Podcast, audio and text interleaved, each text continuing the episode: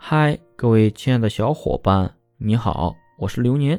本期节目要和大家分享的是：男生一旦分手，真的无法挽回吗？喜欢是放肆，爱是克制。我知道，看到这句话，会有很多人说：假如真的爱，怎么会去控制？假如真的爱，他怎么可能不扯动我的情绪？我是因为爱才生气，可往往忽略了一点：假如真的爱他，是一定会替他考虑的，也一定会觉得自己的争吵会给他压力，给他不舒服的感觉。你发泄负面情绪，他呢？你不过是爱你自己罢了，对他而言只是喜欢。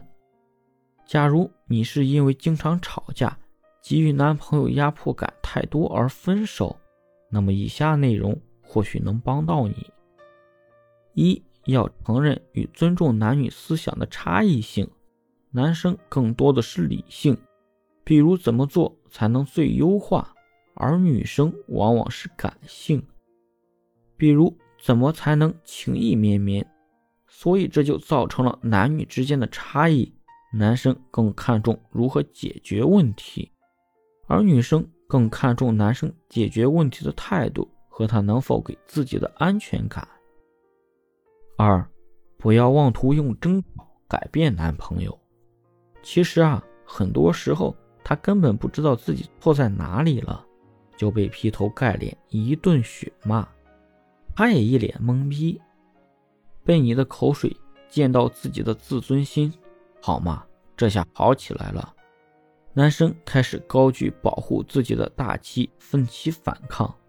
你无理取闹也差不多点。你呢？哇，他错了还骂你无理取闹。好，老娘给你闹个天翻地覆，闹个鱼死网破。愤怒的火焰，气高三丈。你一点都不爱我，分手。好，分手就分手。你看，当我把这事写出来的时候，你是不是觉得哇？这不就是我吗？